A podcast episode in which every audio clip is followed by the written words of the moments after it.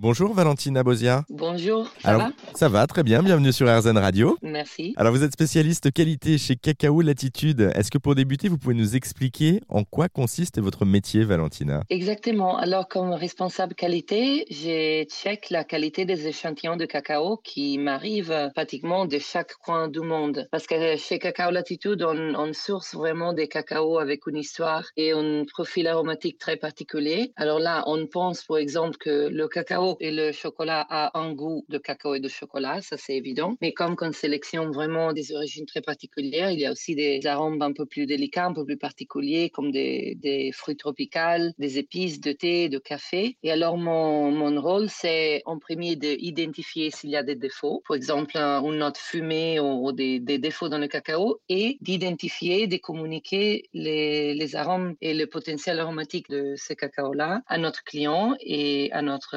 voilà, notre partenaire. Euh, un petit mot de, Cacao mhm. Latitude, justement, vous, vous en avez parlé. Est-ce que vous pouvez nous présenter aussi cette entreprise? C'est une, une, entreprise euh, presque de femmes et on est des sourceurs de cacao. Alors là, on choisit vraiment des cacaos qui viennent dans des réalités avec une responsabilité sociale et environnementale implicite. Je pouvais, vous pouvez sentir, euh, italien, c'est ma langue maternelle. Alors là, je vous, vous parlez très bien français.